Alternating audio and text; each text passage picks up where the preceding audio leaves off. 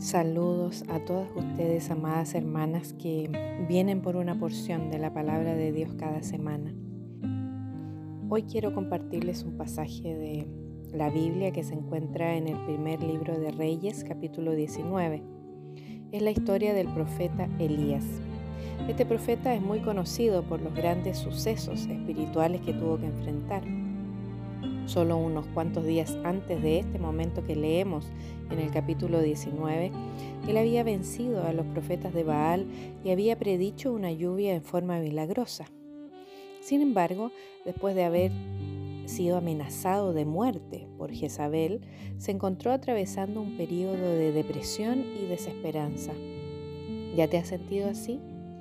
¿Has despertado por la mañana sintiendo que ya no tienes fuerza para enfrentar el día?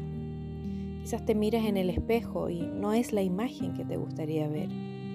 En tu mente resuenan palabras dolorosas que has escuchado, como ya no te amo más, o tu enfermedad no tiene cura, o no sabes hacer nada bien, o eres lo peor, o a nadie le importas. Podría seguir enumerando muchas otras situaciones más de fracasos semejantes a estas, y es posible que te identifiques con algunas de ellas pero lo cierto es que todas ya hemos enfrentado tiempos como los que pasó este profeta. Elías no tenía fuerzas físicas ni espirituales. Se sentía tan desalentado que deseó la muerte. El texto aún relata que increpó a Dios, rogándole que le quitara la vida, porque ya no soportaba más la situación que estaba viviendo. Y allí estaba Elías, echado debajo del árbol sin ganas de seguir adelante en su jornada. ¿Cuántas veces no hemos enfrentado episodios así? Después de haber tenido experiencias profundas con nuestro Señor, de haber ganado grandes batallas espirituales, de repente una situación que sentimos que va más allá de nuestras fuerzas nos deja sentadas bajo el árbol del desánimo y la decepción. Son épocas de nuestra vida donde, al igual que Elías, nos encontramos en medio de un desierto, sin esperanza, viendo todo oscuro y entristecidas por lo que sucede. Elías se sentó bajo ese enebro y no tuvo fuerzas para seguir su camino. Allí se quedó dormido. Dormía para descansar del estrés o quizás para evadirse un poco de todo lo que le abrumaba. Tú y yo también hemos enfrentado y tenemos que pasar por muchos momentos así. Hay días en que simplemente no tenemos fuerzas para seguir, todo se ve oscuro, todo se ve negativo, nuestro ánimo nos abandonó y no queremos continuar. Así son nuestras emociones, esas de las que hemos hablado tantas veces. Nuestras emociones se cambian de polo y todo se vuelve negativo.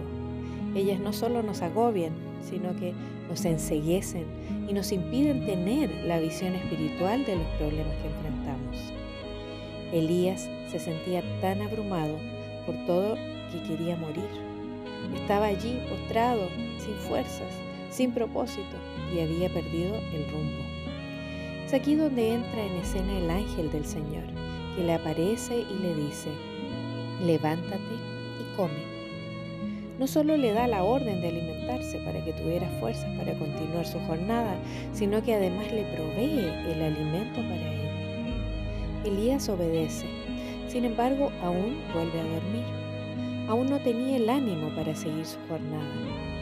Entonces el ángel le vuelve a decir, levántate y come, porque largo camino te resta. Este no es el fin de tu jornada, aún hay mucho por recorrer. No te detengas, porque aún no has llegado al lugar que Dios preparó para ti. En medio de tiempos oscuros, de tristeza, desánimo y dolor, nuestro Señor siempre nos da una palabra de aliento una promesa para proseguir.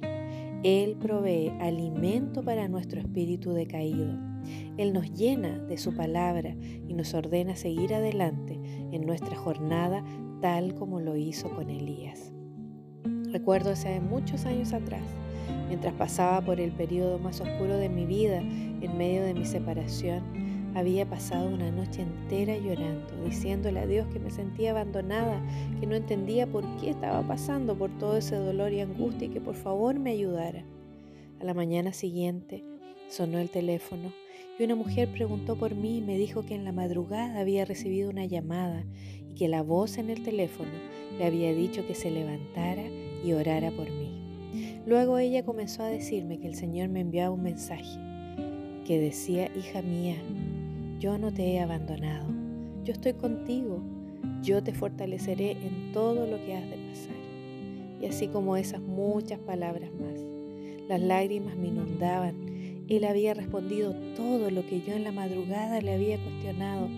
Y aunque mis problemas en realidad estaban recién comenzando, Él me dio una palabra de aliento para seguir mi jornada, tomada de su mano. Y así proseguí, pues aún vendrían muchos años de proceso espiritual, pero ahora yo sabía que Él estaba conmigo.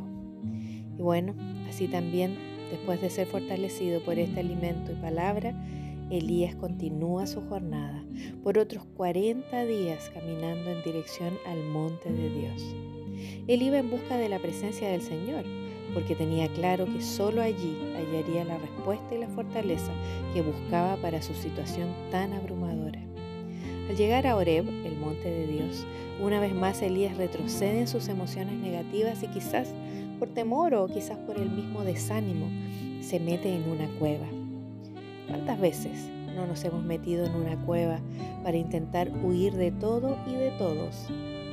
La cueva representa nuestras huidas, las que hacemos para evadirnos e intentar escapar de esta realidad que nos agobia. En la cueva nos quedamos, lamentándonos por los problemas, por aquellas personas que nos han herido, por lo que no tenemos, por todo lo que consideramos injusto, por todo aquello que nos aqueja. Pero estar allí dentro nos impide ver a Dios, nos impide ver el obrar de nuestro Señor y entender sus propósitos. Estar allí en la cueva nos vuelve a exponer a una situación de vulnerabilidad ante el enemigo, porque comenzamos a buscar formas que no agradan, a Dios para mitigar el dolor y para lidiar con aquello que nos perturba o nos entristece. Es por este motivo que Dios le pregunta a Elías en el versículo 9 del capítulo 19 de Primero de Reyes, ¿qué haces aquí, Elías? Y hoy a ti también te pregunta, querida hermana que estás en la cueva, ¿qué haces ahí? ¿Acaso yo te mandé que te metieras en la cueva? ¿No te he dicho que me busques en tiempo de aflicción para que veas mi gloria? Y en el verso 11, Dios aún añade, sal fuera y ponte delante de Jehová. Sal de esa cueva, hermana. No te quedes allí dentro lamentándote por lo que está ocurriendo. Tu lugar es en la del Señor. Allí hallarás fortaleza, reposo y la respuesta que estás buscando. La promesa del Señor para aquellos que le buscan en tiempos de tribulación y angustia es la que está allí en Salmo 50:15 que dice, invócame en el día de la angustia, yo te libraré y tú me honrarás. Invoca al Señor, amada. Los tiempos oscuros son tiempos de clamor, son tiempos de buscar la presencia del Señor para hallar en Él lo que necesitamos. Elías obedeció, salió de la cueva, pero claro, no sin antes exponerle al Señor su dolor y angustia, porque como siervo de Dios veía que ya ninguno del pueblo quería obedecer al Señor. Y lo que era aún peor, el pueblo había matado a los profetas para no escuchar palabra de Dios, y él, que era el que arrestaba, estaba amenazado de muerte. Pero una vez más el Señor le manda salir de la cueva donde se había escondido. Y aquí, hermanas amadas, sucede un episodio interesante. Dios le ordena a Elías ponerse en la presencia de Dios para que pudiera escuchar de él lo que tenía para decir. Y al salir, Elías ve tres grandes manifestaciones del poder de Dios como son el viento, el terremoto y el fuego, pensando quizás Elías que Dios estaría allí en esas manifestaciones portentosas de poder, pero Dios no estaba allí. ¿Cuántas veces en medio de las crisis y problemas queremos y rogamos que Dios se manifieste con poder para derrotar a nuestros enemigos o para hacernos justicia? Clamamos rogando que Dios obre para que aquellos que nos han causado dolor y pesar reciban su merecido. Sí, queremos que Dios obre y haga como nosotros esperamos, pero Dios no estaba allí. Y así como Elías tuvo que aprender También nuestro Señor nos enseña que en muchas ocasiones Él aparecerá y obrará como un silbo apacible y delicado, tal como sucedió en la escena del Monte Oreo. No será como esperamos, ni será cuando esperamos. No será con terremoto, ni será con viento recio, y menos con fuego destructor. Y no significa que Él no pueda hacerlo. Él puede y lo hace, lo ha hecho, pero esta vez Él se manifiesta con ese silbo apacible y delicado. Una gran lección que aprendemos en tiempos así es que nuestro Señor muchas veces obrará de forma silenciosa, tal como lo fue ese silbido apacible y delicado tal como se menciona allí en Zacarías 4:6 que dice, no con la fuerza, ni con el poder, sino solo con mi espíritu, dice Jehová de los ejércitos. Sí, nuestro Señor también obrará milagros y hará grandes portentos solo con su espíritu, de forma apacible y delicada, de forma quizás imperceptible a nuestros ojos, pero obrará y no será menos impactante o milagroso que si lo hubiera hecho con vientos, terremotos o con fuego. Solo debemos confiar. Debemos poner nuestra fe en el hacedor de milagros, más que en el milagro en sí. Quizás te has desanimado porque has quitado los ojos del Señor y los has puesto en aquello por lo que estás orando o pidiendo. No te desanimes, amada hermana. Nuestro Dios sigue siendo un Dios todopoderoso. Él no ha dejado de ser no ha perdido su poder ni su dominio sobre todo y sobre todos. Él es capaz de hacer ese milagro y aún algunos mucho mayores. Él te pregunta allí en Isaías 43:13, lo que hago yo, ¿quién lo estorbará? ¿Acaso alguien o algo podrá impedir el obrar de Dios? Él dice en Jeremías 32:27, He aquí que yo soy Jehová, Dios de toda carne ¿Habrá algo que sea difícil para mí? No lo hay. Nada es imposible para nuestro Dios. No hay circunstancia que no pueda cambiar, milagro que no pueda hacer, corazón endurecido que no pueda ablandar, ni ánimo que no pueda levantar. Solo debes tener fe en Él para mirarle solo a Él mientras pasas por este valle, por este desierto de tribulaciones Debes buscarle a Él y clamar en esos tiempos de desánimo por las circunstancias que te agobian. Jesús enseñó sobre esto cuando refirió la parábola de la viuda insistente, pero al final del texto dijo allí en Lucas 18, 7, 8, NBB, ¿no creen ustedes que Dios hará justicia a los que Él ha escogido y claman día a Él día y noche? ¿Se tardará en responderles? Yo les aseguro, dijo Jesús, que Él les hará justicia sin tardar. Pero cuando el Hijo del Hombre venga, ¿encontrará fe en la tierra? Y yo te hago la misma pregunta a ti hoy, hermana. Cuando Cristo venga, ¿hallará fe en tu corazón? ¿Serás tú una de las pocas que permanezca creyendo y confiando en Él a pesar de las tribulaciones y problemas? Él hará justicia él no se tardará en responder. Pero ¿permanecerás tú creyendo a pesar de que el tiempo pase y no veas nada? Ten fe, amada hermana. Esa fe que cree en Él, aunque no veas.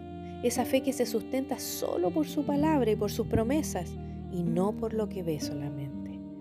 Aunque nada veas, cree que Él está haciendo caminos donde piensas que no los hay, que Él está actuando como silbido apacible y delicado Cree que Él está forjando destinos, cumpliendo propósitos y cambiando corazones. Aunque no entiendas, confía, no temas, cree solamente, como dice ahí en Lucas 8:50. Afirma tu corazón en Él, sé fiel a Él Permanece en su presencia. No caigas en ese juego del enemigo que te amenaza y te quiere apartar de la presencia de Dios y hacerte entrar a la cueva de la depresión y del desaliento. Deja que el Señor sea tu porción, tal como dice allí en Lamentaciones 3, 24 al 26, que dice, mi porción es Jehová, dijo mi alma, por tanto en Él esperaré. Bueno es Jehová a los que en Él esperan, al alma que le busca. Bueno es esperar en silencio la salvación de Jehová. Cuando te sientas de fallecer, ya no tengas fuerzas para seguir, toma tu porción del Señor y espera en Él. Toma tu aliento de Él, que será tu alimento para continuar esta difícil jornada. Aliméntate de Cristo, busca su palabra, busca su guía y luego espera de Él confiando. Y en lugar de huir de la cueva, deja que Él sea tu escondedero. Como dice allí en Salmo 119, 114, mi escondedero y mi escudo eres tú. En tu palabra he esperado. Escóndete en Él. Busca en Él el refugio que necesitas en tiempos de angustia, depresión y de tristeza. Deja que Él te salve y que te muestre el camino que debes andar. Así que sal de esa cueva donde te has metido y entra en la presencia del Señor. Búscale con todo tu corazón y halla en Él el aliento que necesitas para seguir tu jornada.